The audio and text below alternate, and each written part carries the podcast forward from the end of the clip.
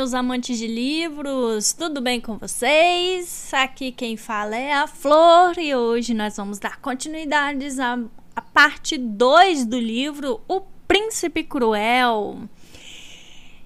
Tivemos aí um 3 na última leitura de O Príncipe Cruel.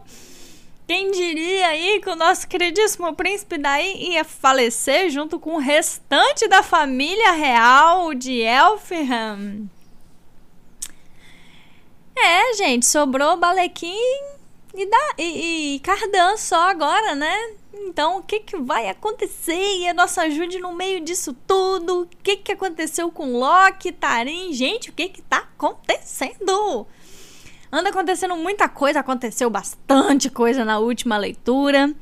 Espero que vocês tenham ficado tão descompensadas quanto eu fiquei lendo na primeira vez. E vamos entrar agora na parte 2 do livro. Ela tem uma citação de um outro livro, de um outro autor aqui, é, que eu vou ler para vocês. Mas antes, né, não menos importante, eu espero espero e peço a vocês que, por favor, me sigam lá no meu Instagram, arroba ouvindo livros, para que a gente possa se conhecer melhor, para que a gente possa conversar, discutir, falar sobre livros, mostrar livros, ver frases de livros, ver fanarts, ver tudo que precisar e que eu possa postar lá para vocês, tá? Espero que vocês estejam curtindo o que eu posto lá. Eu tento manter a página no Instagram o mais movimentada possível, porém eu não tenho tanta criatividade ainda para fazer as coisas e sou um pouco tímida. Então, assim, é, eu não faço tudo que eu gostaria de fazer na página, mas, assim, eu tento com todo o afinco do meu coração, viu, gente? Espero que vocês gostem da segunda parte do livro, que agora o trem vai começar a correr, né? Espero que vocês também deem uma, uma chance lá à minha página do Instagram.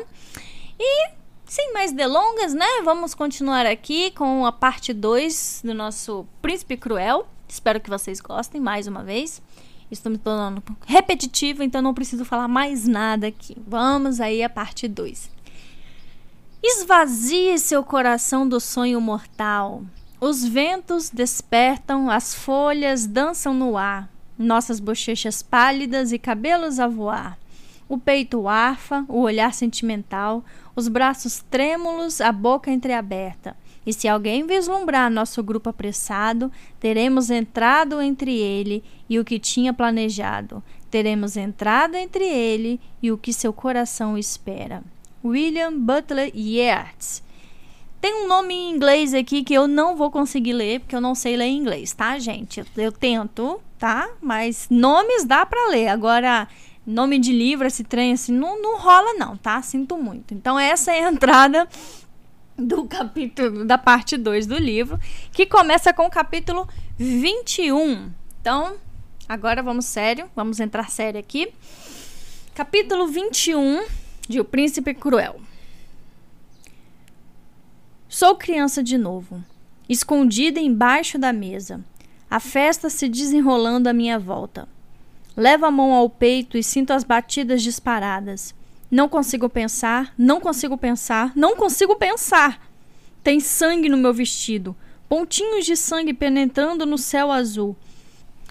Eu pensei que não ficaria chocada com a morte, mas foram tantas um excesso constrangedor e ridículo. Minha mente fica voltando para as costelas brancas do príncipe Daim, para o jorro de sangue do pescoço de Elohim e para o grande rei negando Balequim repetidamente enquanto morria. Para as pobres Taniote, Caélia e Ria, que foram obrigadas a descobrir, cada uma por sua vez, como a coroa do reino das fadas era mais importante do que a vida delas. Penso em Madoc, que esteve ao lado direito de Daim todos esses anos. Os feéricos podem não conseguir mentir abertamente, mas Madoc mentiam em cada gargalhada, a cada tapinha nas costas, a cada taça compartilhada de vinho. Madoc, que deixou que nos arrumássemos e que me deu uma linda espada para usar esta noite, como se realmente estivéssemos indo a uma festa divertida. Eu sabia o que ele era, tento dizer a mim mesma. Eu vi o sangue seco no capuz. Se me permitir esquecer, a idiota sou eu. Pelo menos os cavaleiros levaram minha família embora antes de a matança começar. Pelo menos nenhum deles teve que assistir. No entanto, a não ser que estivessem muito longe, talvez não tenham deixado de ouvir os gritos. Pelo menos o Aka não vai crescer como eu, com a morte como patrimônio. Fico sentada ali até meu coração desacelerar. Preciso sair da colina. Esta festa vai ficar ainda mais louca, e sem o grande rei no trono, não vai dar para controlar as pessoas caso elas queiram se dedicar a alguma outra diversão. Muito provavelmente não vai ser a melhor hora para ser um humano aqui.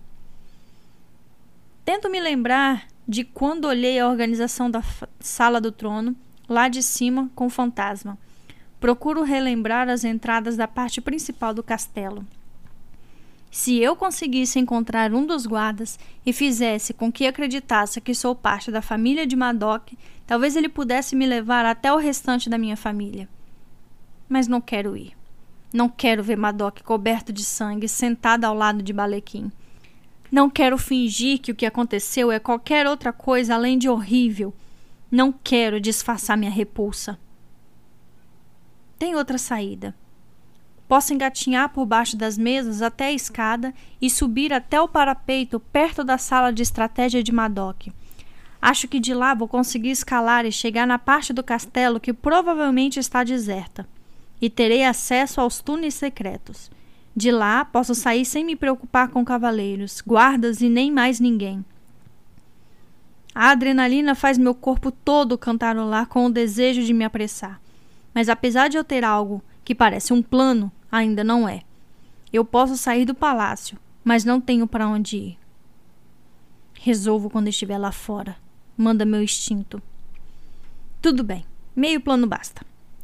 De quatro, sem me preocupar com o vestido, sem me preocupar com o modo como a bainha da minha espada arrasta no chão de terra batida, sem me preocupar com a dor na mão, saio engatinhando.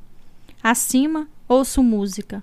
Ouço outras coisas também o estalo do que pode ser ossos, um choramingo, um uivo, ignoro tudo. De repente, a toalha da mesa é levantada, e quando meus olhos se adaptam à luminosidade das velas, uma figura mascarada segura meu braço. Não existe um jeito fácil de sacar a espada estando encolhida embaixo da mesa. Então, pego a faca dentro do corpete.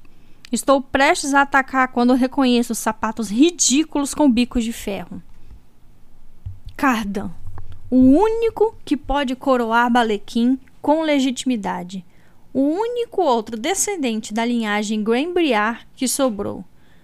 Todo mundo no reino das fadas parece estar à sua procura. E aqui está ele, vagando com uma frágil máscara prateada de raposa me olhando com confusão bêbada e cambaleando levemente. Quase dou gargalhada. Imagino minha sorte por ter sido a responsável por encontrá-lo. Você é mortal, informa ele. Na outra mão está segurando um cálice vazio inclinado com distração, como se ele tivesse esquecido de que está carregando. Não é seguro para você aqui principalmente se sair por aí esfaqueando todo mundo. Não é seguro para mim? Deixando o absurdo da declaração de lado, não faço ideia do porquê motivo ele está agindo como se tivesse pensado na minha segurança que não fosse para acabar com ela. Tento lembrar a mim mesma de que ele deve estar em choque e em luto, e que isso pode estar fazendo com que se comporte de forma estranha. Mas é difícil pensar em Cardan como uma pessoa capaz de nutrir afeto por alguém a ponto de ficar de luto. No momento, ele não parece ligar nem para si mesmo. Entre aqui embaixo antes que você seja reconhecido. Quer brincar de esconde-esconde embaixo da mesa? Encolhida na terra? É típico da sua espécie, mas muito baixo da minha dignidade. Ele ri de maneira hesitante, como se esperasse que eu risse também. Mas não rio. Simplesmente fecho a mão e dou um soco em seu estômago, bem onde sei que vai doer. Cardan cai de joelhos. O cálice tomba na terra com um soco oco. Ai! grita o príncipe e permite que eu o puxe para baixo da mesa. Vamos sair daqui sem ninguém reparar, falo para ele. Vamos ficar embaixo das mesas e seguir até a escadaria que leva aos andares superiores do palácio. E não me diga que engatinhar está abaixo da sua dignidade. Você tá tão bêbado que nem consegue ficar em pé direito. Ouço rir com deboche. Se você insiste, responde Cardan. Está escuro demais e não consigo ver sua expressão, mas ainda que estivesse claro, ele está de máscara. Vamos seguindo embaixo das mesas, com baladas e canções sobre bebedeiras entoadas acima, gritos e sussurros no ar, e os passos suaves dos dançarinos ecoando feito chuva no telhado. Meu coração está disparado pelo derramamento de sangue, por sentir Cardan tão pertinho, por ter batido nele sem sofrer as consequências. Eu me concentro nele engateando atrás de mim. Tudo tem cheiro de terra batida, vinho derramado e sangue. Sinto meus pensamentos em disparada. Consigo sentir que estou começando a tremer. Mordo o lábio com força para gerar uma nova onda de dor no qual me concentrar. Preciso segurar as pontas. Não posso perder o controle agora, não com Cardan presenciando e não com um plano começando a se formar na minha mente. Um plano que exige a presença deste último príncipe. Olho para trás e percebo que ele parou de engatinhar. Está sentado no chão olhando para a mão, olhando para o anel. Sabe, ele me desprezava. A voz de Cardan soa leve, em tom de conversação, como se estivesse esquecido de onde está. Balequim? Pergunto pensando no que vi na mansão Hollow. Hum, meu pai, zomba Cardan. Eu não conheci os outros direito, meus irmãos e irmãs. Não é engraçado? O príncipe Daim, ele não me queria no palácio e me forçou a sair. Fico à espera, sem saber o que dizer. É perturbador vê-lo assim, se comportando como se fosse capaz de nutrir emoções. Depois de um momento, ele parece voltar a si. Seus olhos se concentram em mim, cintilando no escuro. Agora estão todos mortos. Graças a Madoc, nosso honorável general. Não deviam ter confiado nele. Mas sua mãe descobriu isso há muito tempo atrás, não foi? Semicerra os olhos. Continue engatinhando. Ele dá um sorriso de canto de boca. Você primeiro. Vamos seguindo de mesa em mesa até finalmente estarmos o mais perto possível da escada. Cardan afasta a toalha da mesa e estica a mão para mim de um jeito galante, como um conquistador durante um encontro amoroso. Talvez Cardan pudesse alegar estar fazendo isso por causa de possíveis espectadores, mas nós dois sabemos que ele está apenas debochando de mim. Eu me levanto sem tocar nele. A única coisa que importa é sair do salão antes que a festa fique mais sangrenta. Antes de a criatura errada decidir que sou um brinquedinho divertido e antes de Cardan ser estripado por alguém que não deseja nenhum grande monarca no poder. Começo a andar em direção à escada, mas ele me faz parar. Assim não. Os cavaleiros de seu pai vão reconhecer você. Eu não sou a única que estão procurando, lembro a ele. Cardan faz uma careta. Apesar de a máscara esconder a maior parte de sua expressão, mesmo assim vejo na curva da boca. Se eles virem seu rosto, vão prestar atenção demais a quem está com você. Isso é bem irritante, mas ele está certo. Se me conhecessem, saberia que eu jamais andaria com você. Mas isso é ridículo, pois no momento estou ao lado dele, embora eu me sinta melhor por ter verbalizado isso. Com um suspiro, solto as tranças e passo as mãos pelos cabelos até as mechas caírem desgrenhadas no meu rosto.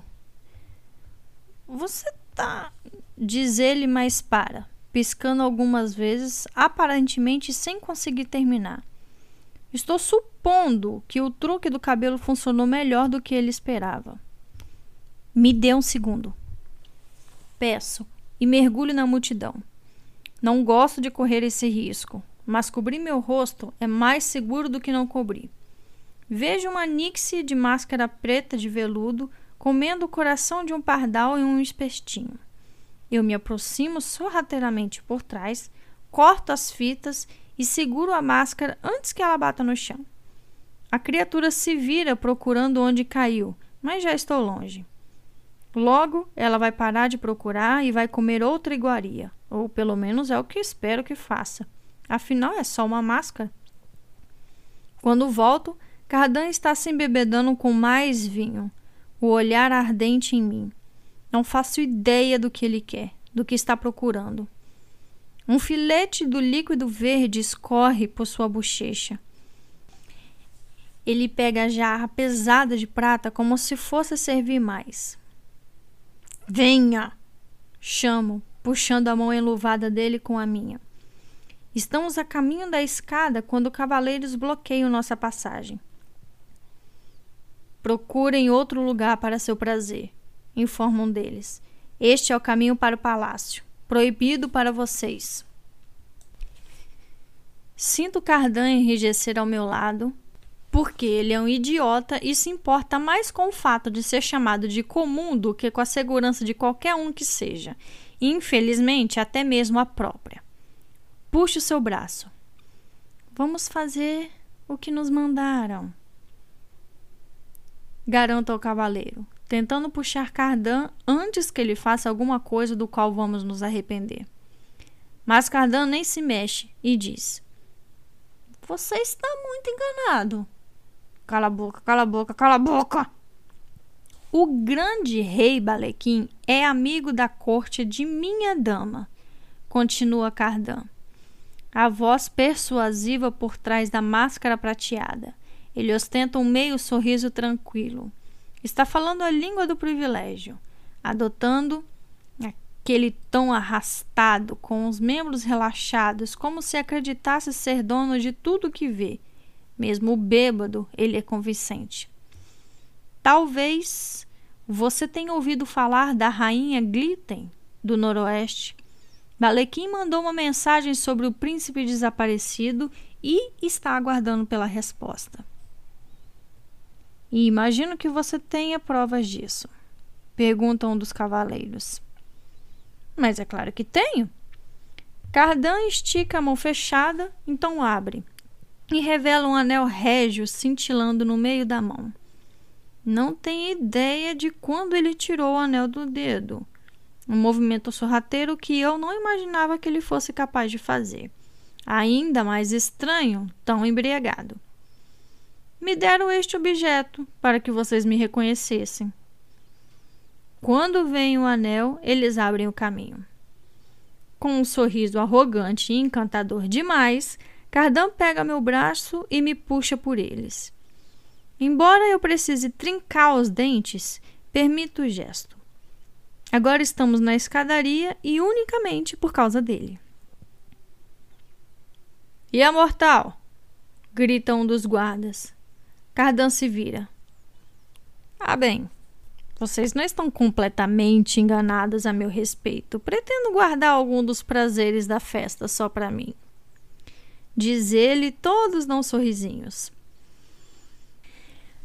Preciso me segurar para não nocauteá-lo. Mas não dá para negar que Cardan é bom com as palavras. De acordo com as regras barrocas que governam as línguas feéricas, tudo o que ele disse era verdade suficiente, mas é preciso se concentrar só nas palavras, claro. Balequim é amigo de Madoc e eu sou da corte de Madoc. Se a gente forçar um pouco a barra. Então, eu sou a dama. E os cavaleiros devem ter ouvido falar da rainha Glitten. Ela é bem famosa. Tenho certeza de que Balequim está esperando uma resposta sobre o príncipe desaparecido. Ele deve estar desesperado, e ninguém pode alegar que o anel de Cardan não é um objeto pelo qual ele é reconhecido.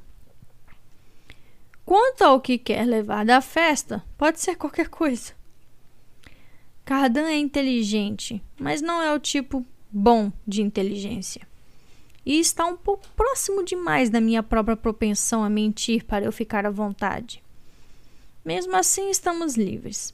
Atrás de nós, o que devia ser a comemoração pela coroação de um novo grande rei continua. Os gritos, o banquete, os rodopios em danças infinitas. Olho para trás uma vez quando estamos subindo e observo um mar de corpos e asas, olhos de tinta e dentes afiados estremeço. Subimos os degraus juntos. Deixo que ele mantenha o aperto possessivo no meu braço, me guiando. Permito que abra as portas com suas chaves. Deixo que faça o que quiser. E então, quando estamos no salão vazio no andar de cima do palácio, eu me viro e encosto a ponta da faca diretamente abaixo do queixo de Cardan. Jude Pergunta ele encostado na parede, pronunciando meu nome com cuidado, como se para evitar a voz arrastada. Não sei bem se já o ouvi chamar meu nome antes. Surpreso? Pergunto, um sorriso feroz surgindo em meu rosto. O garoto mais importante do reino das fadas, meu grande inimigo, finalmente está em meu poder. A sensação é ainda melhor do que eu achei que seria não deveria estar. Fim do capítulo 21. Capítulo 22. Aperto a ponta da faca na pele para que sinta a pressão. Seus olhos negros se concentram em mim com uma nova intensidade. Por quê? Pergunta. Apenas isso. Raramente tive uma sensação tão forte de triunfo. Tenho que me concentrar para impedir que suba a cabeça, mais forte do que vinho.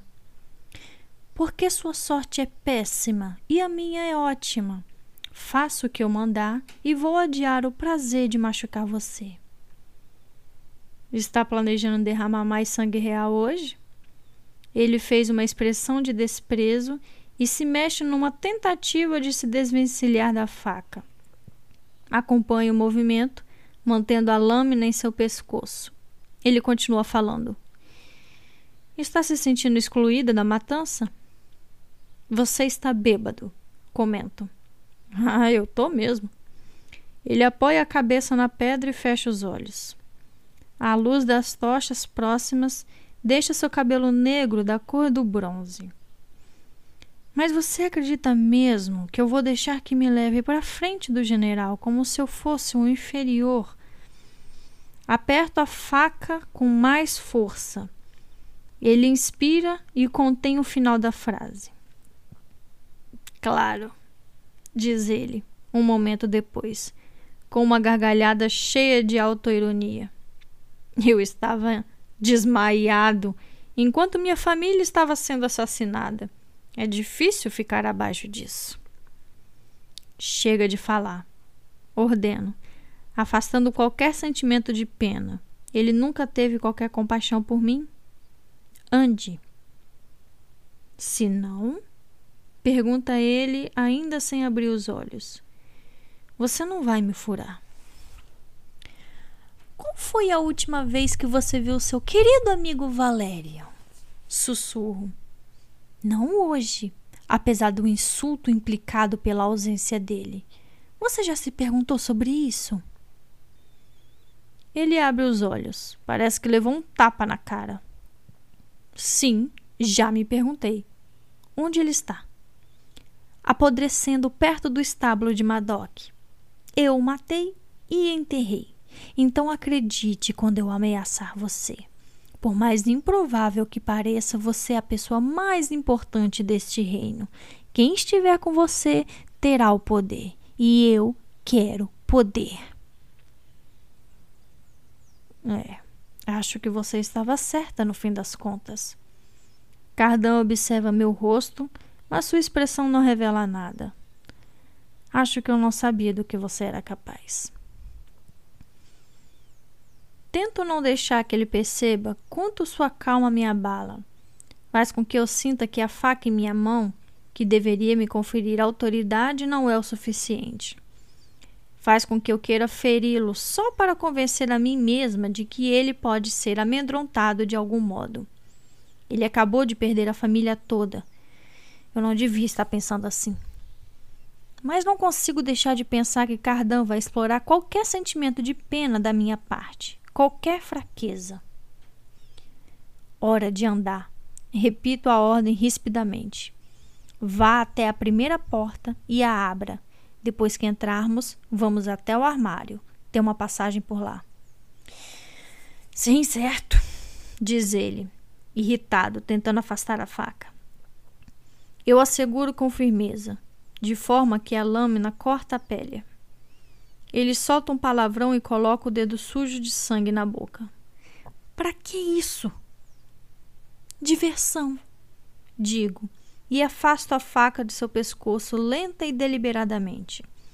Dou um sorriso bem sutil, mas, tirando isso, mantenho a expressão dura como uma máscara, daquele jeito que sei bem fazer, cruel e fria como o rosto recorrente em meus pesadelos.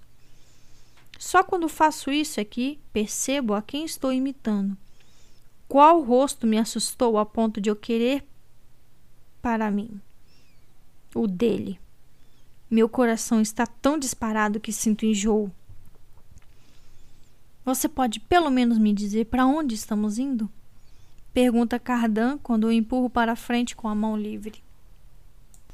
Não! Agora vá! O rosnado na minha voz é todo meu. Incrivelmente, ele obedece, cambaleando pelo corredor até o escritório para o qual aponto. Quando chegamos à passagem secreta, ele entra engatinhando com um único olhar inescrutável para mim. Talvez esteja mais bêbado do que pensei. Não importa. Logo o cardão vai estar sóbrio. A primeira coisa que faço quando chego ao ninho da Corte das Sombras é amarrar o príncipe a uma cadeira usando tiras do meu vestido. Em seguida, retiro as máscaras de nossos rostos. Ele não resiste, mas ostenta uma expressão estranha. Não tem ninguém ali e não faço ideia de quando alguém pode aparecer, nem se vai aparecer. Não importa, consigo resolver sem eles. Afinal, cheguei até aqui. Quando Cardan me encontrou, eu sabia que controlá-lo era o único caminho para obter algum controle sobre o destino do meu mundo. Penso em todas as promessas que fiz a Daí, inclusive uma que nunca verbalizei. Em vez de sentir medo, vou me tornar algo a ser temido. Se Daí não me dar poder, vou tomá-lo eu mesma. Por não ter passado muito tempo na Corte das Sombras, não conheço bem os segredos desse lugar. Circulo pelos aposentos abrindo portas de madeira pesada, abrindo armários, fazendo inventário dos suprimentos. Descubro uma despensa cheia de venenos e também de queijos e linguiças. Uma sala de treinamento com serragem no chão, armas nas paredes e um boneco de madeira novinho no centro o rosto pintado de forma rudimentar com um sorriso repugnante. Vou para o salão dos fundos, o qual tem quatro colchões no chão e algumas canecas e roupas espalhadas nos arredores. Não toco em nada até chegar na sala de mapas, que tem uma mesa, a mesa de Daim, cheia de pergaminhos, canetas e cera de lacre.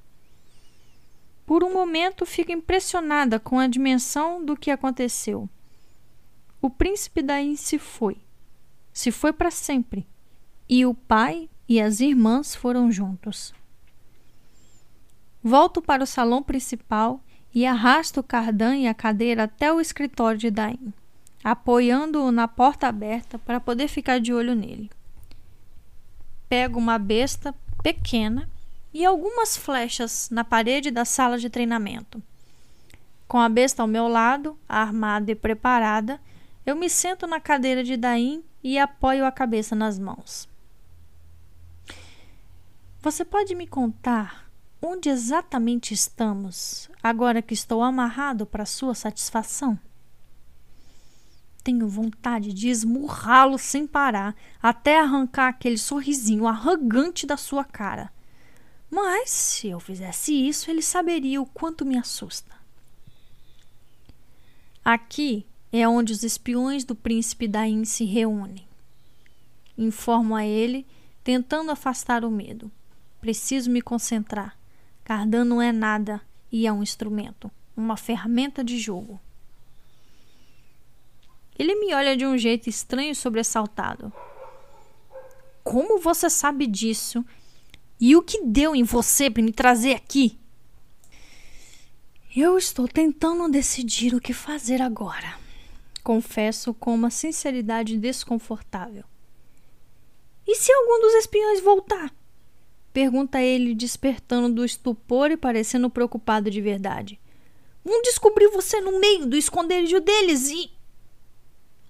Ele para de falar assim que vê meu sorrisinho e cai um silêncio estupefado. Consigo ver o momento em que Cardan conclui que sou um deles, que aqui é meu lugar. Ele volta e fica calado. Finalmente, finalmente eu o fiz reagir. Faço uma coisa que jamais teria ousado antes. Reviro a mesa do príncipe Daim. Há montanhas de correspondência, listas, bilhetes que não foram destinados a Daim ou escrito por ele. Provavelmente foram roubados. Mais coisas em andamento, movimentos, enigmas, propostas de leis, convites formais, cartas informais e inócuas, inclusive algumas de Madoc não sei bem o que estou procurando. Estou passando os olhos por tudo o mais rápido que consigo em busca de alguma coisa. Qualquer coisa que possa me dar uma ideia do porquê ele foi traído. Em toda a minha vida, cresci pensando no grande rei e no príncipe Daim como nossos governantes inquestionáveis. Acreditei que Madoc era totalmente leal a eles. Eu também era leal e sabia que Madoc tinha sede de sangue. Acho que sabia que ele queria conquistar mais, mais guerras, mais batalhas. Mas achei que ele considerasse o desejo de guerra como parte do seu papel como general, enquanto parte do papel do grande rei era mantê-lo sob controle. Madoc falava sobre honra, sobre obrigação, sobre dever ele nos criou sobre a chancela dessas coisas. Parecia lógico que estivesse disposto a aguentar outros percalços. Eu nem achava que Madoc gostasse de balequim.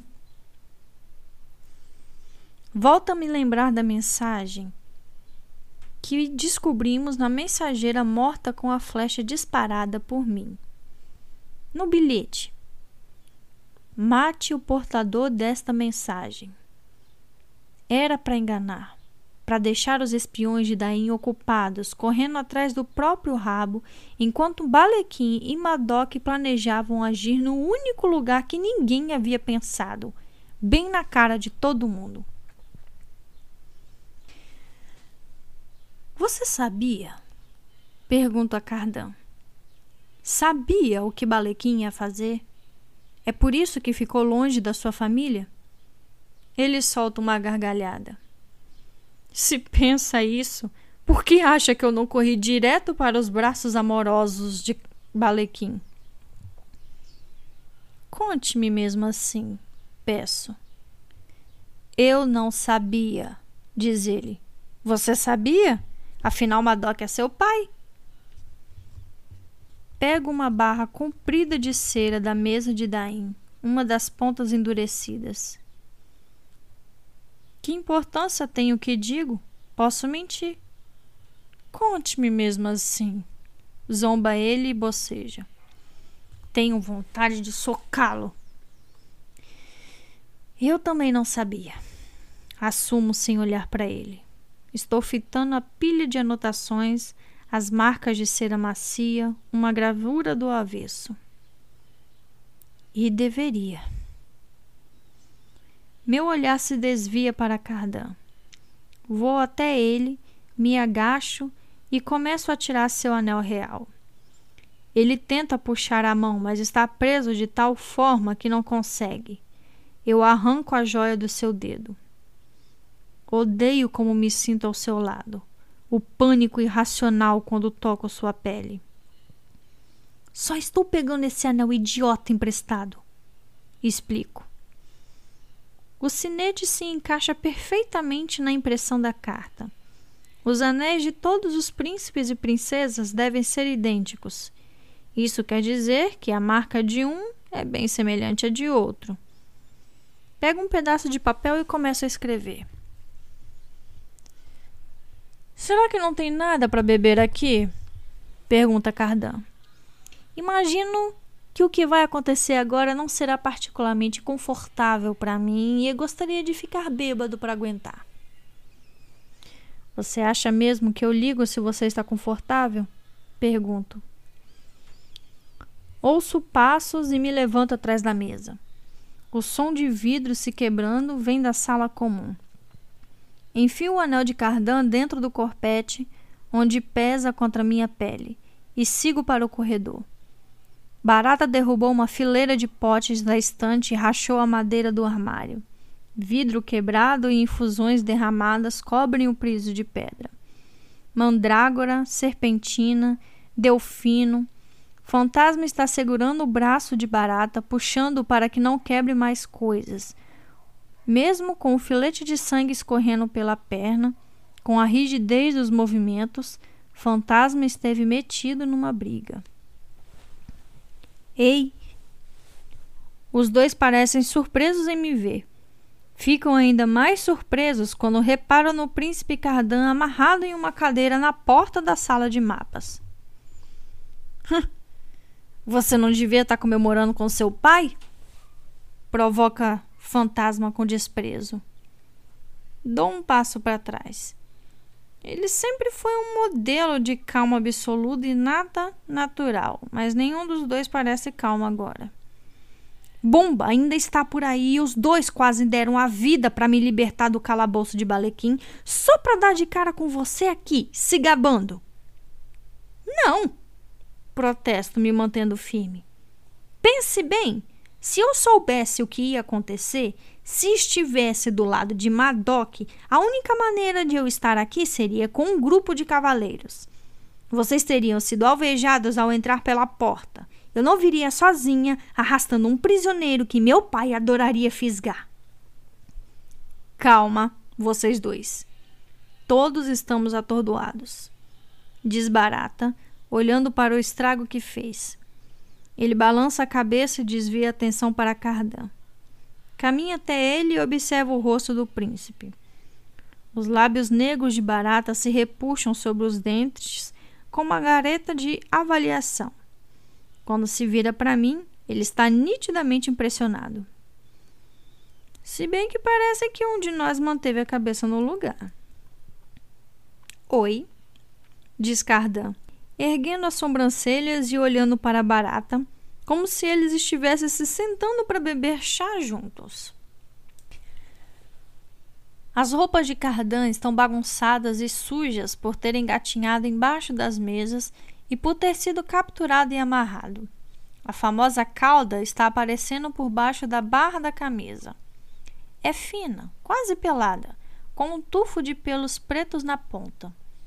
Enquanto a observo, a cauda faz um movimento depois do outro, serpenteando para frente e para trás, traindo o rosto tranquilo de Cardan, contando sua história particular de incerteza e medo.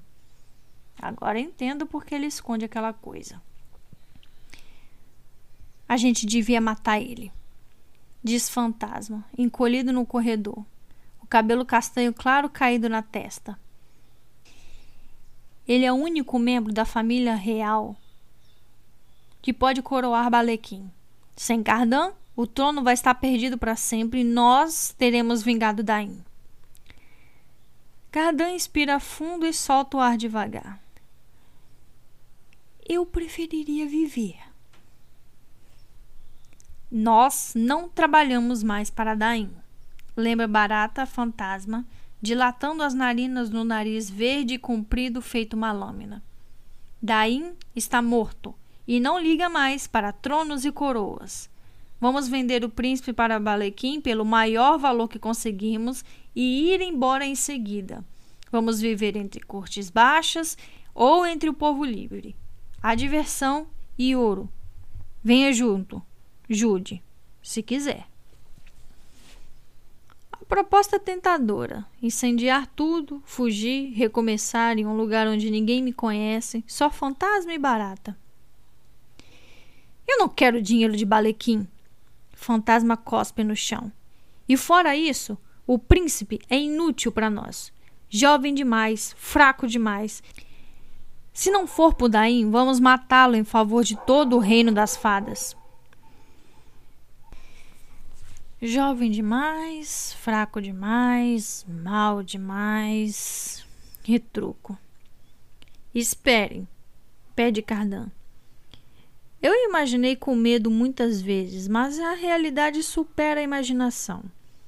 Ver a respiração dele se acelerar, o jeito como ele repuxa meus nós cuidadosos, me dá um grande prazer.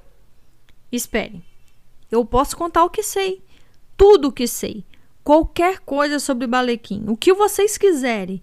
Se desejarem ouro e riquezas, posso conseguir para vocês. Eu sei o caminho para o tesouro de Balequim. Tenho todas as dez chaves das dez trancas do palácio. Eu posso ser útil. Só nos meus sonhos, Cardan já esteve assim, implorando, infeliz e impotente.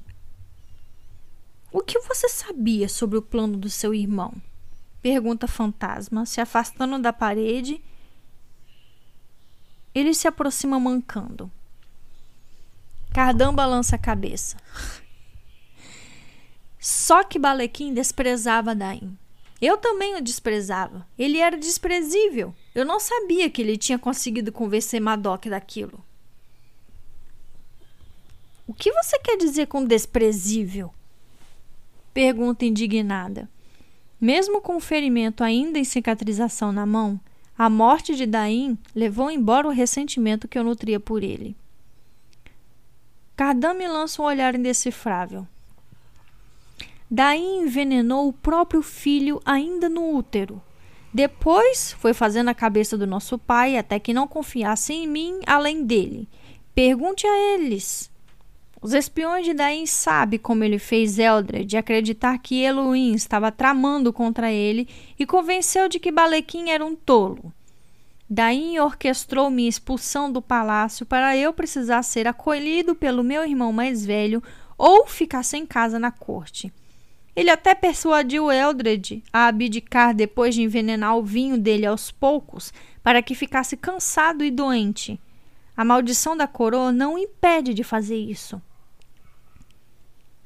Não pode ser verdade. Penso em Liriope, na carta no modo como Balequim queria prova sobre a origem do veneno. Mas Eldred não podia ter sido envenenado com cogumelos amanita. Pergunte aos seus amigos, diz Cardan, indicando um fantasma e barata.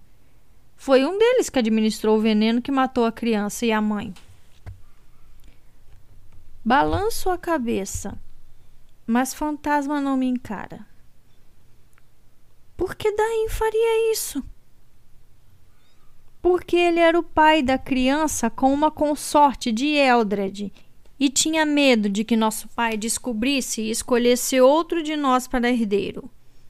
Cardan parece satisfeito consigo por ter me surpreendido. Nos surpreendido, pela expressão de barato e fantasma. Não gosto do jeito como estão olhando para Cardan agora como se ele pudesse ter valor afinal. Nem o rei do reino das fadas gosta de pensar no filho assumindo seu lugar na cama de uma amante. Eu não deveria estar chocada com o fato de a corte do reino das fadas ser tão corrupta e meio nojenta.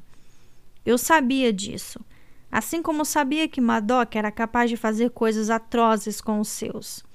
Assim como sabia que Daim nunca foi um sujeito gentil. Ele me fez esfaquear a própria mão, até varar, afinal. Ele me convocou por minha utilidade. Mais nada. O reino das fadas podia ser lindo, mas a beleza é comparável à carcaça de um corcel dourado cheio de larvas se contorcendo por baixo da pele, prontas para explodir. Fico enojada com o cheiro de sangue. Está no meu vestido, embaixo das minhas unhas, no meu nariz. Como posso ser pior do que os feéricos? Venda o príncipe para Balequim, Reviro a ideia na mente. Balequim ficaria com uma dívida comigo, então me tornaria membro da corte do jeito que eu quis um dia.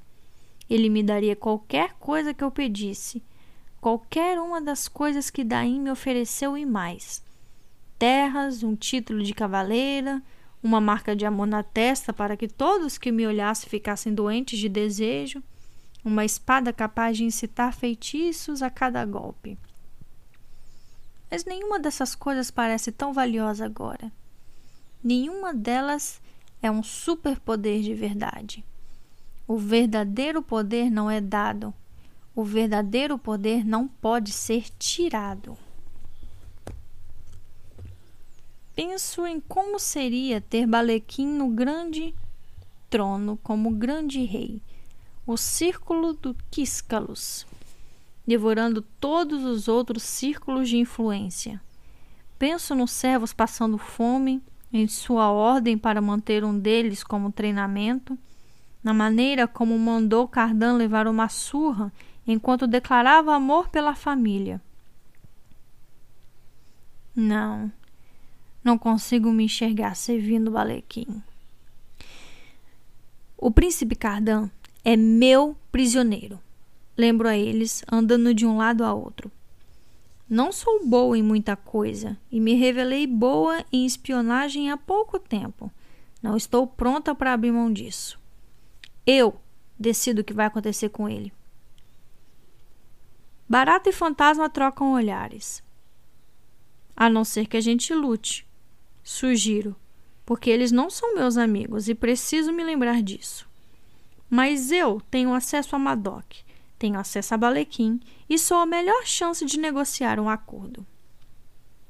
Jude, avisa Cardan da cadeira, mas já passei do ponto da cautela, principalmente quando o aviso vem dele. Há um momento de tensão, mas Barata abre um sorriso. Não, garota, nós não vamos lutar. Se você tem um plano, fico feliz. Não sou muito bom em planejar coisas, a não ser jeitos de arrancar uma pedra preciosa de um lugar bonito. Você sequestrou o príncipe. Essa jogada é sua, se você acha que dá conta. Fantasma franze a testa, mas não contradiz. O que tenho que fazer é juntar as peças do quebra-cabeça. Tem uma coisa que ainda não faz sentido. Por que Madoc está apoiando Balequim? Balequim é cruel, é volátil, duas qualidades não muito estimadas em um monarca. Mesmo que Madoc acredita que Balequim vai dar a ele o que deseja, a impressão que tenho é de que ele poderia conseguir essas coisas de outro modo. Penso na carta que encontrei na mesa de Balequim para a mãe de Nicásia. Sei da proveniência do cogumelo amanita que você pede. Por que, depois de tanto tempo, Balequim iria querer uma prova de que Daim orquestrou o assassinato de Liriope. E se ele tinha uma, por que não a levou para Eldred? A não ser que ele tivesse levado a Eldred e ele não tivesse acreditado nele, ou mesmo se importado, ou a não ser que a prova fosse para outra pessoa. Quando Liriope foi envenenada? Sete anos atrás, no mês das tempestades. diz Fantasma com um retorcer de lábios. Daí me contou que havia recebido uma provisão sobre a criança. Isso é importante ou é só curiosidade sua?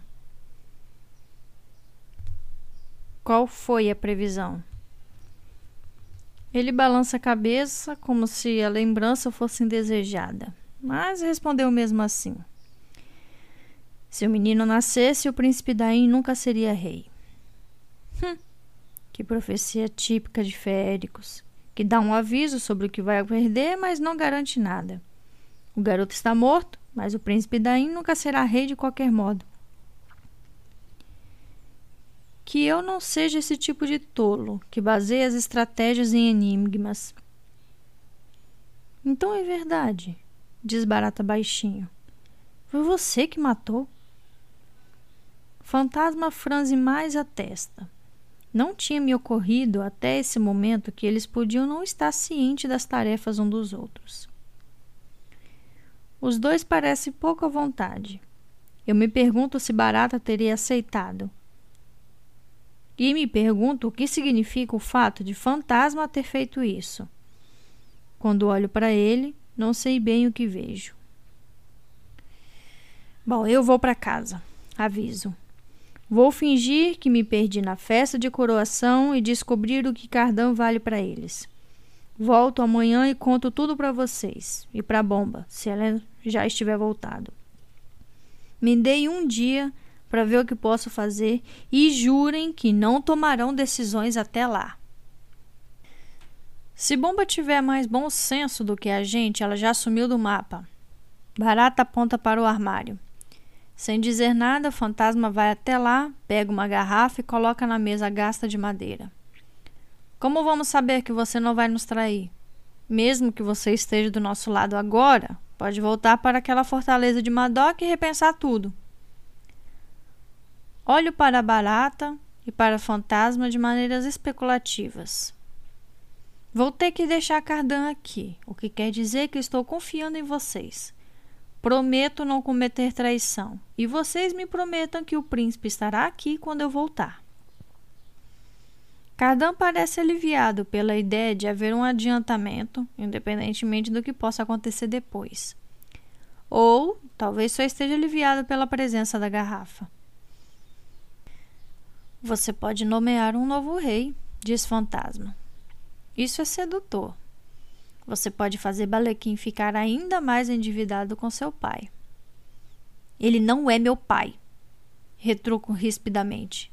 E se eu decidir que quero ficar ao lado de Madoc, bem, desde que vocês sejam pagos, não vai fazer diferença, vai? É, acho que não, diz Fantasma meio carrancudo. Mas, se você voltar com Madoc ou qualquer outra pessoa, nós vamos matar Cardan e depois vamos matar você. Entendido? Faço que sim. Se não fosse o Guess do príncipe Daim, eles poderiam ter me compelido. Claro que não sei se o Guess ainda está valendo depois da morte de Daim. E estou com medo de descobrir. E se você demorar mais do que pretendido, nós vamos matá-lo e acabar com tudo antes que piore continua o fantasma. Prisioneiros são como abrunhos. Quanto mais você fica com eles, menos valiosos se tornam. Com o tempo, acabam estragando. Um dia e uma noite. Não se atrase. Cardão faz uma careta e tenta chamar minha atenção, mas eu ignoro. De acordo. Afinal, não sou boba. Nenhum de nós está sentindo muita confiança no momento. Desde que vocês jurem que um vai estar aqui ileso quando eu voltar amanhã sozinha. E como todos também não são bobos nem nada, eles juram. Fim do capítulo 22. Capítulo 23 Não sei o que espero encontrar quando chegar em casa. É uma longa caminhada pelo bosque. Mais longa ainda porque contorno a ilha para passar longe dos acampamentos dos feéricos que vieram para a coroação. Meu vestido está sujo e rasgado pela barra, meus pés estão doloridos e gelados. Quando chego à propriedade de Madoc, está como sempre, tão familiar quanto meus próprios passos. Penso em todos os outros vestidos pendurados no meu armário, esperando para serem usados, os sapatinhos prontos para dançarem pela pista. Penso no futuro que achei que teria e no outro que se escancara à minha frente como um abismo. No salão, vejo que há mais cavaleiros do que estou acostumada, entrando e saindo da sala de Madoc. Servos covem para lá e para cá, levantam canecas, tinteiros e mapas. Poucos se dignam a me olhar. Há um grito do outro lado do salão. Viviane, ela e Oriana estão na sala. Vivi corre até mim e me abraça com força. Eu ia matá-lo, diz ela. Eu ia matá-lo se esse plano idiota machucasse você. Percebo que não me mexi. Levo a mão até os cabelos de Vivi e deixo os dedos escorregarem até o ombro. Estou bem, respondo. Só fui levada pela multidão. Eu estou bem, está tudo bem. Claro que não está tudo bem, mas ninguém tenta me contradizer. Onde estão os outros? O Aka está na cama, responde Oriana, e Tarim está na porta do escritório de Madoc. Ela já vai voltar para cá. A expressão de Vivi muda ao ouvir isso, mas não sei muito bem como interpretá-la. Subo a escada até meu quarto, onde lavo a tinta do rosto e a lama dos pés. Vivi vem atrás de mim e se empolera em um banco. Os olhos de gatos estão dourados à luz do sol que entra pela varanda. Ela permanece calada quando começa a pentear o cabelo, soltando os nós. Eu me visto de cores escuras, uma túnica azul marinho, com gola alta e mangas justas, botas pretas reluzentes e luvas novas cobrindo as mãos. Prendo cair da noite em um cinto mais pesado e discretamente guardo o anel com o selo real no bolso. É tão surreal estar no meu quarto com meus bichinhos de pelúcia, meus livros e minhas coleções de veneno com um exemplar de Cardan de Alice no País das Maravilhas e Alice através do espelho na mesa de cabeceira. Uma nova onda de pânico me assola. Tenho que descobrir como transformar a captura do príncipe desaparecido em algo vantajoso. Aqui no meu lar de infância, tenho vontade de rir da minha ousadia. Quem eu penso que eu sou? O que aconteceu no seu pescoço? Pergunta Vivi franzindo a testa. E qual é o problema na sua mão esquerda? Tinha me esquecido do cuidado com que escondia os ferimentos. Não é nada. Não depois de tudo que aconteceu. Por que ele fez aquilo? Você quer dizer porque Madoc ajudou Balequim? Diz ela baixando a voz. Não sei política. Ele não liga para matar. Não liga de ser o culpado pela morte da princesa Ria. Ele não está nem aí, Jude. Nunca ligou. É isso que faz dele um monstro. Madoc não pode estar querendo que Balequim governe Helfenham. Digo, Balequim influenciaria o jeito como o reino das fadas interage com o mundo mortal, bem como a quantidade de sangue derramado e de quem. Todo o reino seria como a mansão Hollow. É nessa hora que ouço a voz de Tarim junto à escada. Loki está falando com Madoc há séculos. Ele não sabe onde Cardan está escondido. Vivi fica imóvel e observa meu rosto. Jude, começa ela. A voz é um sussurro. Provavelmente Madoc só está tentando deixá-lo com medo, diz Oriana. Você sabe que ele não vai planejar um casamento no meio desse tumulto todo. Antes que Vivi possa me dizer qualquer outra coisa, antes que possa me segurar, corro para o topo da escada. Relembro as palavras que Loki disse para mim depois que lutei no torneio e deixei Cardan irritado. Porque você é como uma história que ainda não aconteceu, porque quero ver o que vai fazer. Quero ser parte do desenrolar da história. Quando ele disse que queria ver o que faria, se referia ao descobrir o que aconteceria caso ele partisse meu coração? Se não consigo encontrar alguma história boa o suficiente, eu invento uma.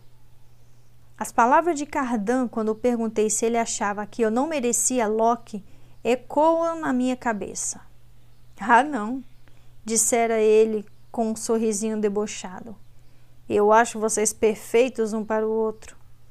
E na coroação, hora de trocar de parceiros. Ah, roubei sua fala? Ele sabia. E como deve ter dado risada. Todos devem ter morrido de rir. Então, parece que agora eu sei quem é seu namorado. Digo para minha irmã gêmea. Talim ergue o olhar e fica pálida. Desço a escadaria lentamente e com cuidado. Eu me pergunto se quando Loki e seus amigos ficaram rindo, ela também riu junto. Todos os olhares estranhos, a tensão na voz dela quando eu falava sobre Loki, a preocupação sobre o que andei fazendo com ele no estábulo, o que fizemos na casa dele. De repente tudo faz sentido, e um sentido grotesco. Sinto a pontada da traição. Saco cair da noite da bainha. Eu desafio você, digo para Tarim, a um duelo, pela minha honra, que foi gravemente traída. Tarim arregala os olhos. Eu queria contar, justifica ela. Houve tantas vezes que eu comecei a dizer alguma coisa, mas não consegui. Locke disse que se eu conseguisse aguentar, seria um teste de amor. Eu me lembro das palavras dele na festa. Você me ama o suficiente para abrir mão de mim? Isso não é um teste de amor? Hum. Acho que ela passou no teste e eu não. Então ele pediu você em casamento. Comento. Enquanto a família real era massacrada. Que romântico. Oriana arqueja baixinho, provavelmente com medo de Madoc por me ouvir de ele não gostar da minha interpretação. Tarim também está um pouco pálida.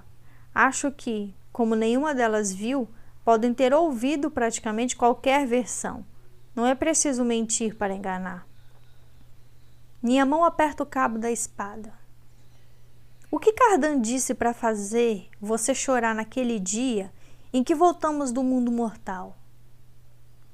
Eu me lembro das minhas mãos no gibão de veludo do príncipe de suas costas batendo na árvore quando o empurrei, e depois do quanto ela negou que tivesse a ver comigo, quando eu não quis me contar o motivo de sua tristeza. Por um longo momento, Tarim só ficou calada. Pela expressão em seu rosto, sei que não quer me contar a verdade. Era isso, não era? Ele sabia. Todos sabiam. Penso em Nicássia sentada à mesa de jantar de Loki, parecendo por um momento confiar em mim. Ele estraga as coisas. É disso que ele gosta, de estragar as coisas. Eu achei que ela estivesse se referindo a Cardan.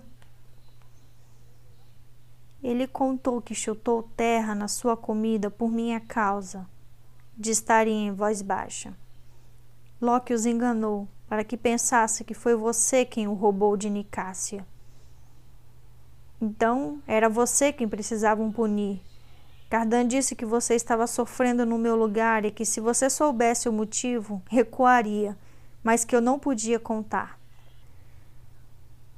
Por um longo momento não faço nada além de pensar nas palavras de Tarim.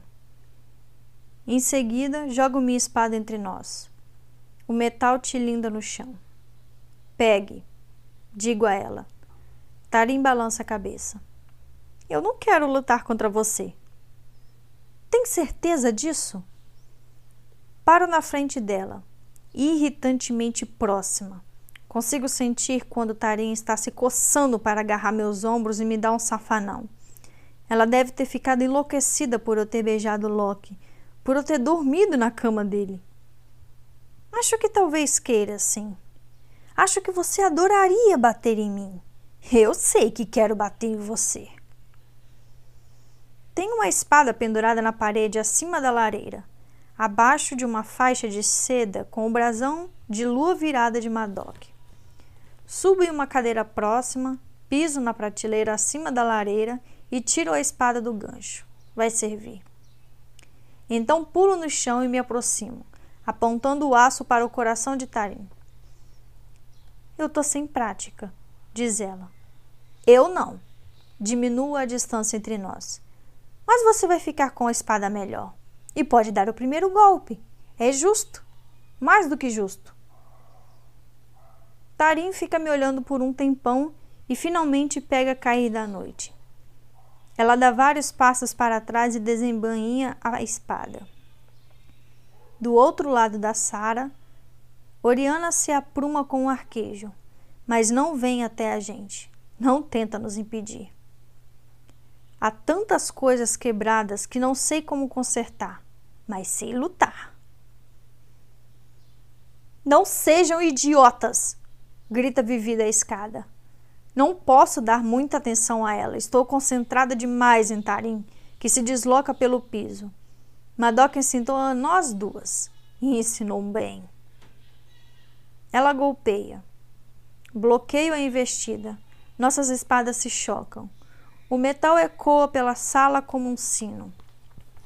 Foi divertido me enganar? Você gostou da sensação de ter alguma coisa mais do que eu?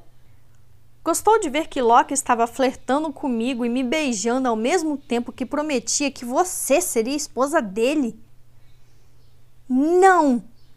Ela para meus primeiros golpes com certo esforço, mas seus músculos ainda se lembram da técnica. Tarim mostra os dentes. Eu odiei, mas não sou como você.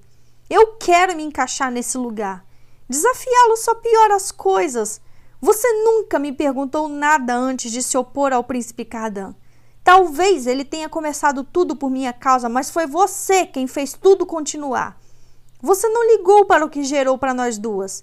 Eu precisei provar a Loki que eu era diferente. Alguns servos se reuniram para assistir. Eu os ignoro. Ignoro a dor nos braços por ter cavado um túmulo na noite anterior. Ignoro o ardor do ferimento na palma da mão. Minha lâmina corta a saia de Tarim, quase chegando à pele. Ela reganha os olhos e cambaleia para trás. Em seguida, trocamos uma série de golpes rápidos. Ela está ofegante, pouco acostumada a ser enfrentada deste modo, mas também não recua.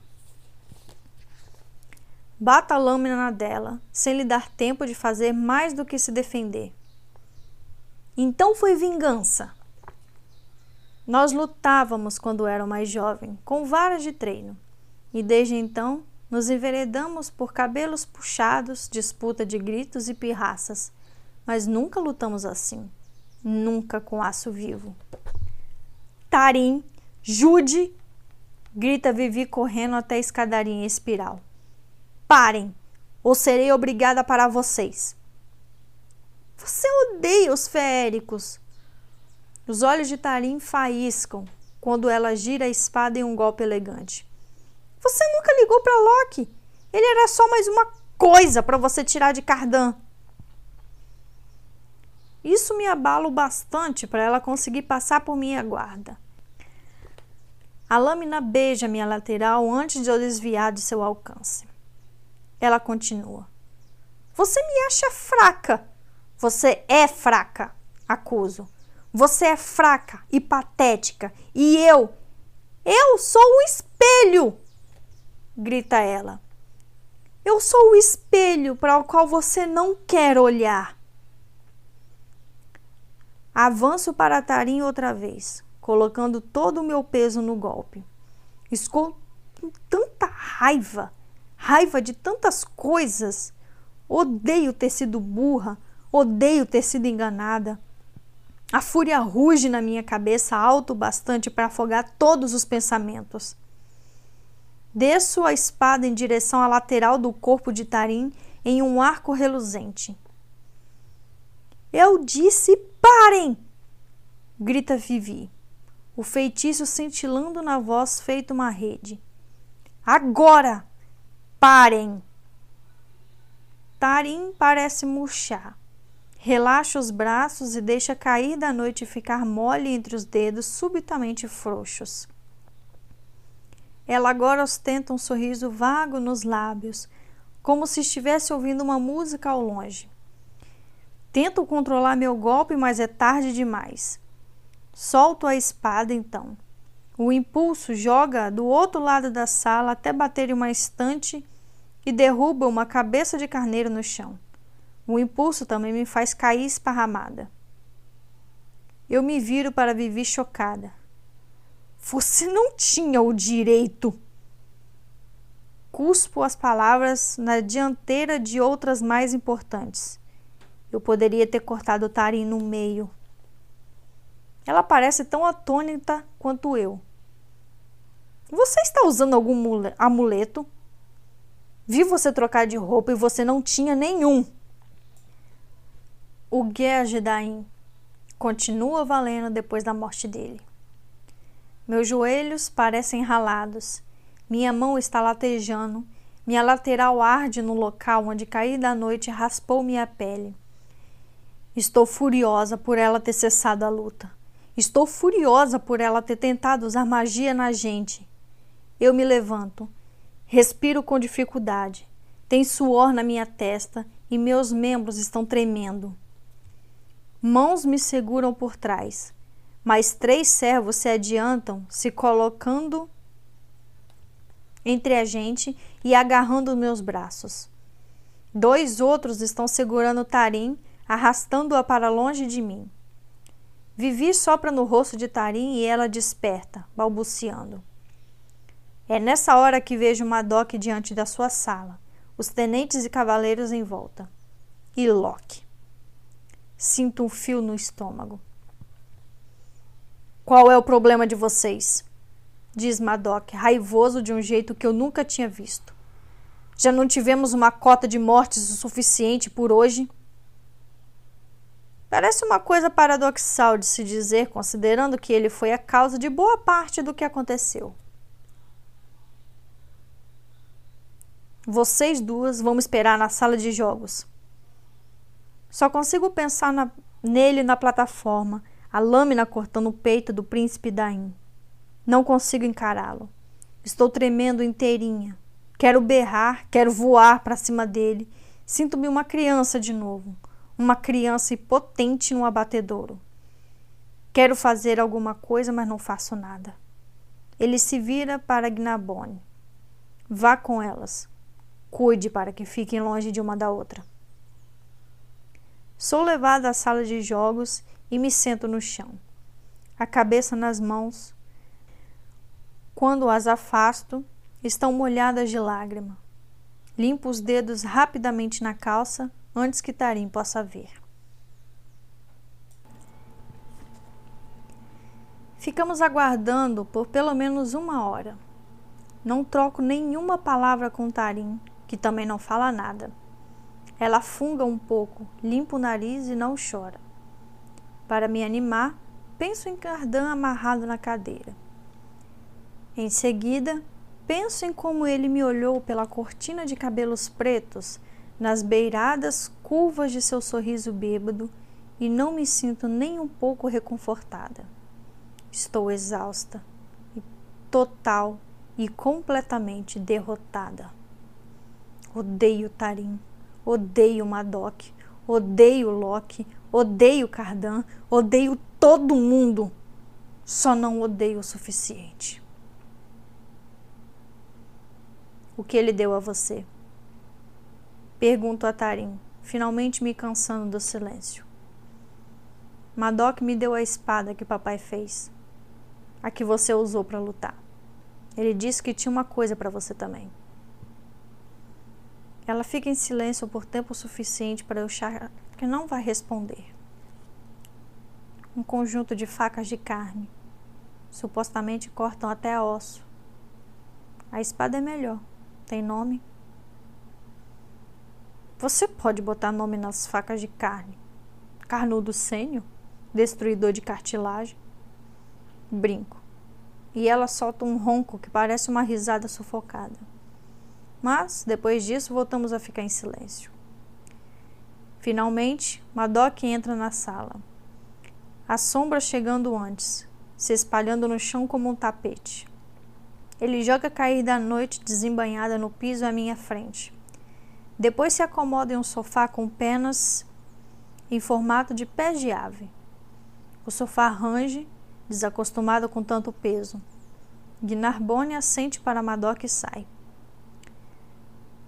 Tarim, eu gostaria de falar com você sobre Loki. Começa Madoc. Você o machucou?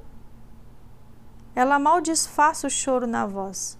Amarga, eu me pergunto se ela está fingindo por causa de Madoc. Ele ri, como se talvez tivesse pensado a mesma coisa. Quando ele pediu sua mão, me disse que, embora os féricos sejam instáveis, fato de que já sei, ele ainda gostaria de ter você como esposa. Acho que isso quer dizer que você não vai encontrar nele uma pessoa particularmente constante. Ele não disse nada sobre o envolvimento com o Jude, mas quando perguntei um momento atrás, ele me respondeu que os sentimentos mortais são tão voláteis que é impossível não brincar um pouco com eles. Ele me disse que você, Tarim, mostrou que pode ser como nós, e sem dúvida, o que quer que você tenha feito para provar sua lealdade a ele foi a fonte do conflito entre você e sua irmã. O vestido de Tarim está fofo à sua volta. Ela parece composta, embora tenha um pequeno corte na lateral do corpo e a saia esteja rasgada. Parece uma dama.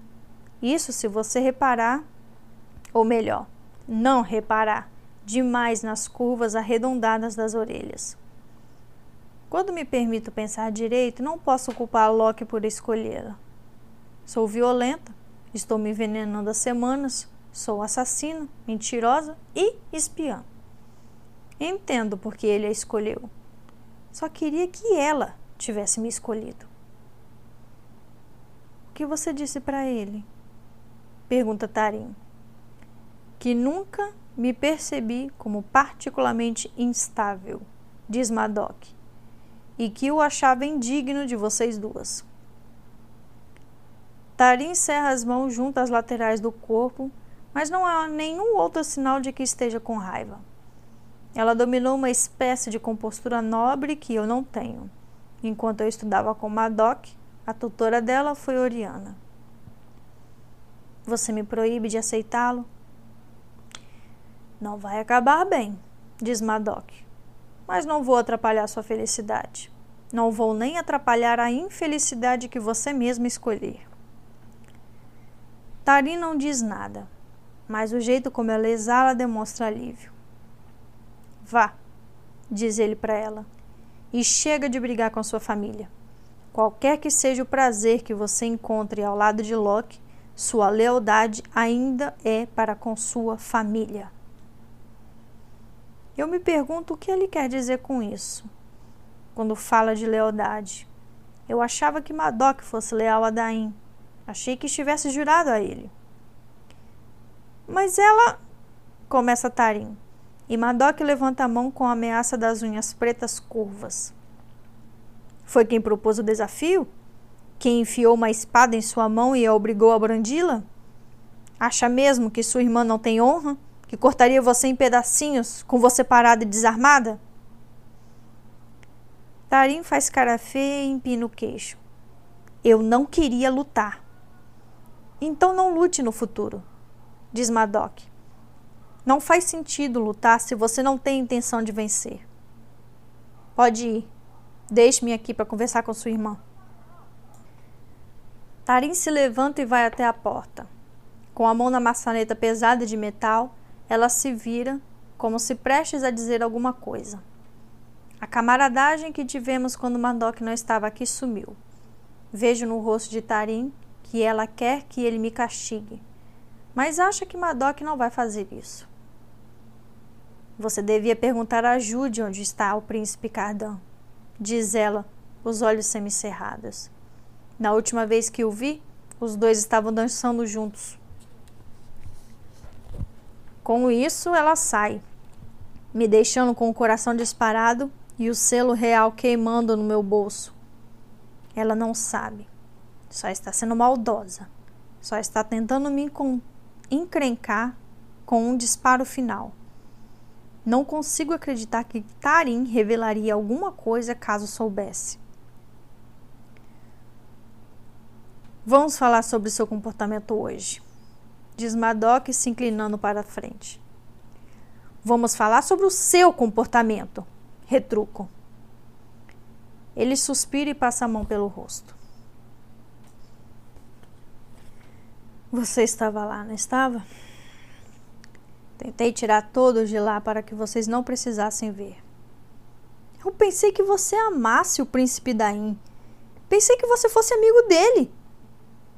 Eu o amava bastante, responde Madoc. Mais do que vou amar Balequim. Mas existem outros que exercem poder sobre minha lealdade. Penso novamente nas peças do meu quebra-cabeça, nas respostas que vim buscar em casa. O que Balequim poderia ter oferecido ou prometido a Madoc a ponto de persuadi-lo a agir contra Daim? Quem? Questiono. O que poderia valer tanta morte? Chega! Rosna ele. Você ainda não está no meu conselho de guerra. Vai saber o que há para saber com o tempo. Até lá, Quero garantir que, embora as coisas estejam confusas, meus planos não foram alterados. O que preciso agora é do príncipe caçula. Se você souber onde Cardan está, posso fazer com que Balequim ofereça uma bela recompensa, uma posição na corte dele e a mão de qualquer pessoa que você queira, ou o coração ainda palpitante de qualquer pessoa que você despreze. Olho para ele com surpresa. Você acha que eu tiraria Loki de Tarim? Ele dá de ombros. Parecia que você queria arrancar a cabeça de Tarim do pescoço. Ela enganou você. Não sei que você poderia considerar uma punição adequada. Por um momento ficamos apenas nos olhando. Ele é um monstro. Então, se eu quisesse fazer alguma coisa muito ruim, ele não me julgaria por isso. Não muito, pelo menos. Se quiser meu conselho, diz Madoc lentamente, o amor não cresce bem se alimentando pela dor. Aceite que pelo menos isso eu sei.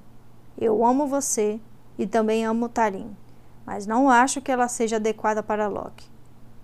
E eu sou.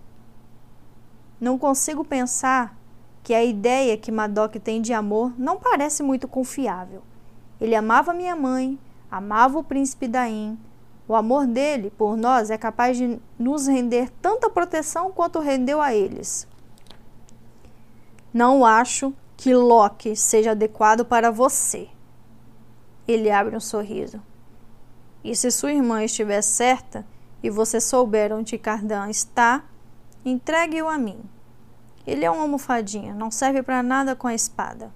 É encantador de certa forma e também é inteligente, mas nada que vale a pena proteger. Jovem demais, fraco demais, mal demais. Penso de novo no golpe que Madoc planejou com Balequim e me pergunto qual deveria ser a conclusão original das coisas. Matar os dois mais velhos, os que tinham influência. Depois disso, Claro que o grande rei cederia e colocaria a cabeça na coroa do príncipe com mais poder, aquele que tinha os militares ao seu lado. Talvez contra vontade, mas depois de ameaçado, Eldred coroaria Balequim. Só que ele não fez isso. Balequim tentou forçar a barra e todo mundo morreu. Todo mundo, menos Cardan. O tabuleiro ficou quase sem nenhum jogador.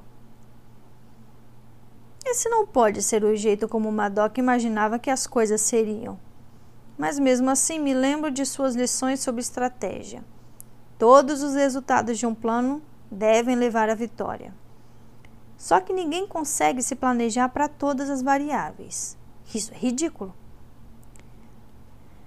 Eu achei que você fosse fazer um sermão sobre não lutar com espadas dentro de casa. Recomeço tentando desviar a conversa do paradeiro do príncipe Cardan. Recebi exatamente o que prometi à corte das sombras, uma proposta. Agora só tenho que decidir o que fazer com ela. Preciso dizer que se a lâmina tivesse atingido e machucado Tarim, você passaria o restante dos seus dias se lamentando. De todas as lições que dei a vocês, pensei que esta seria a que ensinei com mais precisão. O olhar dele está fixo no meu. Ele está falando sobre minha mãe. Está falando sobre ter assassinado a minha mãe. Não consigo responder nada. É uma pena você não ter descontado essa raiva em alguém que merecesse mais. Em épocas assim, os féricos somem. Ele me dá um olhar cheio de significado. Ele está me dizendo que não tem problema eu matar Loki. Eu me pergunto o que Madoc diria caso soubesse que já matei um nobre. Se eu mostrasse o corpo, aparentemente talvez eu ganhasse um parabéns. Como você dorme à noite? Pergunto. É uma coisa péssima de se dizer. E sei que só estou falando isso porque ele me mostrou como estou próxima de me tornar tudo o que mais desprezo nele. Madoc franze a testa e me olha como se estivesse avaliando que tipo de resposta dar. Imagino como ele deve me ver, uma garotinha emburrada, o julgando. Alguns são bons com instrumento de sopro ou tintas. Alguns têm habilidades no amor, diz eles por fim. Meu talento é para a guerra. A única coisa que me manteve acordado hoje foi negar isso. Eu faço que sim lentamente. Ele se levanta. Pense no que eu disse e pense em quais são seus verdadeiros talentos. Nós dois sabemos o que isso quer dizer. Nós dois sabemos no que eu sou boa.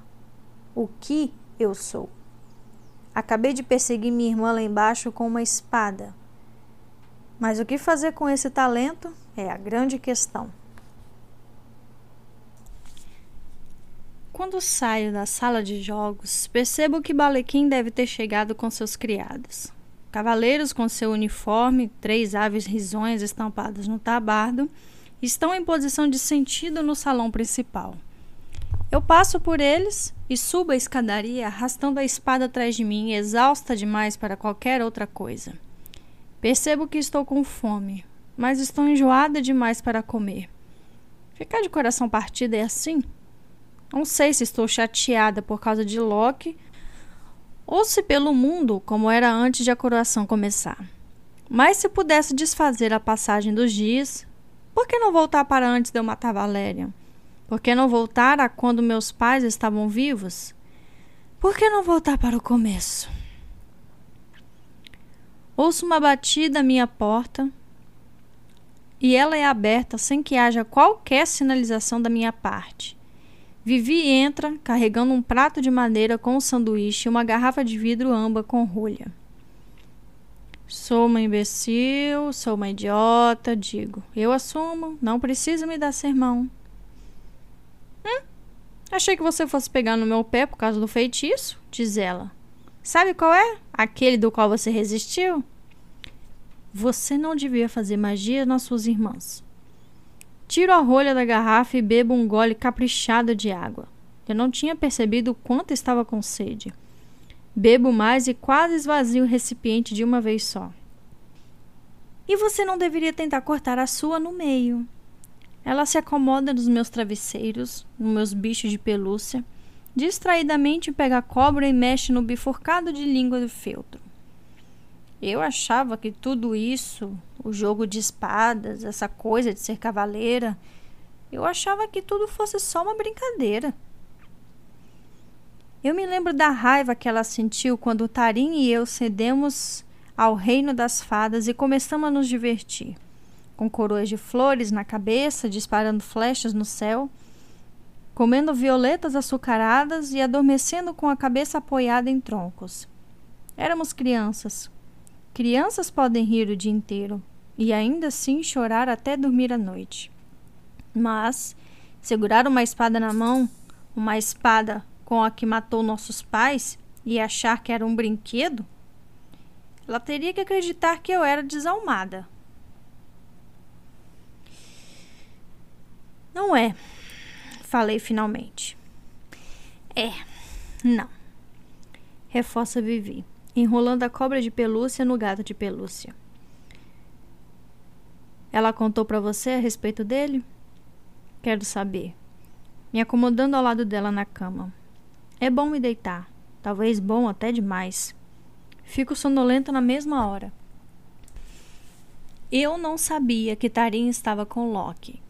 Diz Vivi me oferecendo deliberadamente a frase inteira para eu não ter que me perguntar se ela está tentando me enganar. Mas não quero falar sobre Loki. Esqueça ele. Quero ir embora do reino das fadas com você, esta noite. Isso me faz me sentar ereta. O quê? Ela ri da minha reação. É um som tão normal, tão completamente descompassado comparado ao alto nível de drama dos dois últimos dias. Achei que isso surpreenderia você. Olha, o que quer que aconteça aqui agora não vai ser bom. Balequim é um babaca e é burro, além de tudo. Você devia ter ouvido o papai chegando no caminho até em casa. Vamos embora. Tarim? Pergunto. Eu já falei com ela e não vou dizer se ela concordou em vir ou não. Quero que você responda por você. Jude, escute. Sei que está guardando segredos. Tem alguma coisa estranha deixando você doente. Você está mais pálida e mais magra e seus olhos estão com um brilho estranho.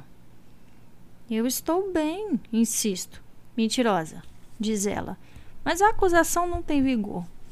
Sei que você está presa aqui no reino das fadas por minha causa. Sei que as coisas piores que aconteceram na sua vida foram por minha causa. Você nunca expressou isso, o que é inteligente e gentil da sua parte, mas eu sei. Você teve que se transformar em outra coisa e conseguiu. Às vezes, quando olho em sua direção, não sei nem dizer se você saberia ser humana de novo. Não sei como lidar com isso um elogio e um insulto de uma vez só, mas por trás há uma sensação de profecia. Você se encaixa aqui melhor do que eu, continua Vivi. Mas aposto que tem um custo. Não gosto de imaginar a vida que poderia ter tido. A vida sem magia.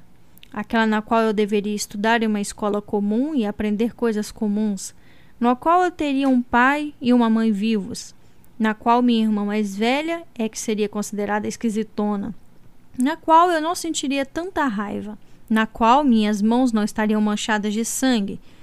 Eu a imagino agora e me sinto estranha e toda tensa, meu estômago embrulhado. O que sinto é pânico. Quando os lobos vierem para aquela ajude, ela será comida em um instante. E os lobos sempre vêm. Fico espantada e assustada ao pensar em mim mesma tão vulnerável. Mas pelo andar das coisas agora, estou quase me tornando um dos lobos. Qualquer que seja essa coisa essencial, a outra ajude não possui. Qualquer que seja a parte inteira dela e danificada em mim, essa coisa pode ser irrecuperável. Vivi está certa. Tem um preço ser do jeito que sou mas não sei qual é. E não sei se consigo recuperar. Não sei nem se quero. Mas talvez eu possa tentar. O que a gente faria no mundo mortal? Pergunto. Vivi sorri e empurra o prato com sanduíche na minha direção. Iria ao cinema, visitaria cidades, aprenderia a dirigir. Muitos féricos não vivem nas cortes, não se envolvem com política nós poderíamos viver como quiséssemos, em um loft, em uma árvore, o que você quiser. Com Heather. Pego o sanduíche e dou uma mordida enorme. Cordeiro fatiados e folhas de dente de leão em conserva. Meu estômago ronca. Espero que sim, diz ela. Você pode me ajudar a explicar as coisas para ela. Então me ocorre, pela primeira vez, quer que, quer ela saiba ou não, Vivi não está sugerindo fugir para ser humana. Está sugerindo que a gente viva como os feéricos selvagens, no meio dos mortais, mas não com eles. Nós roubaríamos o creme de suas xícaras e as moedas de seus bolsos, mas não nos estabeleceríamos, nem teríamos empregos chatos. Não. Não vivi, pelo menos. Fico pensando o que Heather acha disso. Quando a questão do príncipe Cardan estiver resolvida, o que vai acontecer? Mesmo que eu descubra o mistério das cartas de Balequim, ainda não há lugar para mim. A corte das sombras vai debandar. Tarim vai se casar. Vivi vai embora. Eu poderia ir com ela. Poderia tentar entender o que está danificado em mim, tentar recomeçar. Penso na proposta de Barata de ir com eles para outra corte, de recomeçar no reino das fadas. As duas coisas soam como uma desistência. Mas o que há mais para fazer? Achei que quando chegasse em casa elaboraria um plano, mas até agora nada. Eu não poderia ir hoje, digo com hesitação. Vivi arqueja e leva a mão ao peito. Você está pensando de verdade no assunto? Bom, tem coisas que preciso terminar. Me dê um dia. Fico negociando pela mesma coisa sem parar. Tempo. Mas em um dia terei acertado as coisas com a corte das sombras. Providências serão tomadas para Cardan. De uma forma ou de outra, tudo vai ser resolvido. Vou arrancar o pagamento que puder deste reino. E, se continuar sem plano, vai ser tarde demais para elaborar um. O que é um dia na sua vida eterna, infinita e interminável? Um dia para decidir ou um dia para fazer as malas? Dou mais uma mordida no sanduíche. As duas coisas. Vivi revira os olhos. Só tenha em mente que no mundo mortal não vai ser como é aqui. Ela caminha até a porta. Você não teria que ser como é aqui. Ouço os passos de Vivi no corredor. Dou outra mordida no sanduíche, mastigo e engulo, mas não sinto gosto algum. E se o jeito como eu sou aqui for o jeito como eu sou e ponto? E se quando tudo for diferente eu permanecer igual? Tiro o anel de cardan do bolso e o coloco no meio da palma. Eu nem devia estar com isso. Mãos mortais não deviam segurá-lo. Até olhar de pertinho parece errado, mas olho mesmo assim. O ouro é tomado por uma vermelhidão intensa e as beiradas estão gastas pelo uso constante. Tem um pouco de cera presa no relevo e tenta arrancá-la com o canto da unha. Fico pensando no quanto este anel valeria no mundo dos humanos. Antes que consiga me persuadir a não fazê-lo, eu o coloco no meu dedo indigno. Fim do capítulo 23. Ui! Muito bem, muito bem, muito bem. Capítulos grandes, decisões grandes. Jude Duarte, o que você fez? Então, gente, Jude sequestrou Cardan. Alguém mais ficou espantado com isso? Porque eu tô de queixo caído aqui. Gente, Jude Duarte sequestrou Cardão. E agora? O que ela vai fazer? Ela tem duas opções. Na verdade, ela está aí tomando algumas decisões ou tentando formular algumas decisões, né? Ou ela vende o Cardan, ou ela mata o Cardan. Eu só sei que nada tá ficando bom pro Cardan, pobre coitado. Merece? Não sei. Jude pode ir para Terra humana ou ficar no mundo das fadas. São duas decisões que ela irá tomar nos próximos capítulos. E espero que vocês estejam aqui para acompanhar junto comigo. Espero poder trazer com maior rapidez, porque nesse momento, nesse ponto, eu sei que está todo mundo curioso, assim como eu fiquei.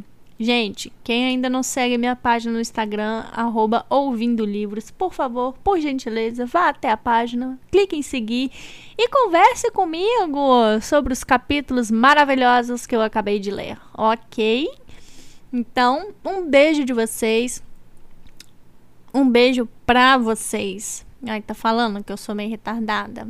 Eu, eu troco as palavras, gente. É assim mesmo. Então vamos de novo, vamos tentar de novo. Um beijo para vocês. Aqui é a Flor e fiquem com aí os próximos capítulos na mente. Adeus!